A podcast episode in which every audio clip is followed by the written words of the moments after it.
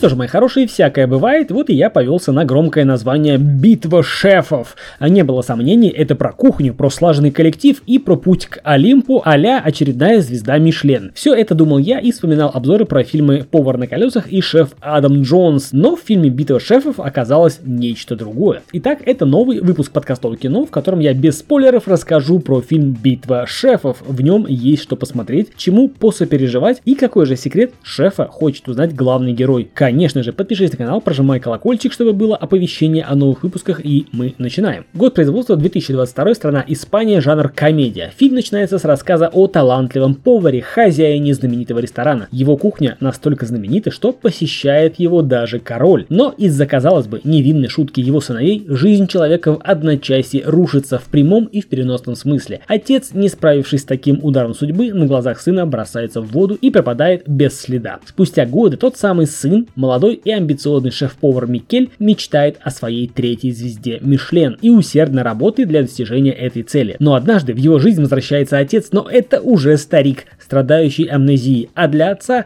не было тех 30 лет отсутствия, а его сын все тот же 7-летний мальчишка. Единственное, что осталось неизменно, так это то, что папка все еще такой же великий повар. Вопреки моим ожиданиям, готовке уделено минимальное количество времени, да и не готовка на первом месте. Основная роль отведена взаимоотношениям отца и сына. Одновременно принятие того, что дети выросли, и непринятие того, что отец все это время отсутствовал. Фильм получился больше драматическим, нежели комедийным. Уж больно здесь много человеческих переживаний. Тут тебе и чувство вины, и злоба, и неприятие, и радость объединения семьи, и даже корыстный интерес к папке.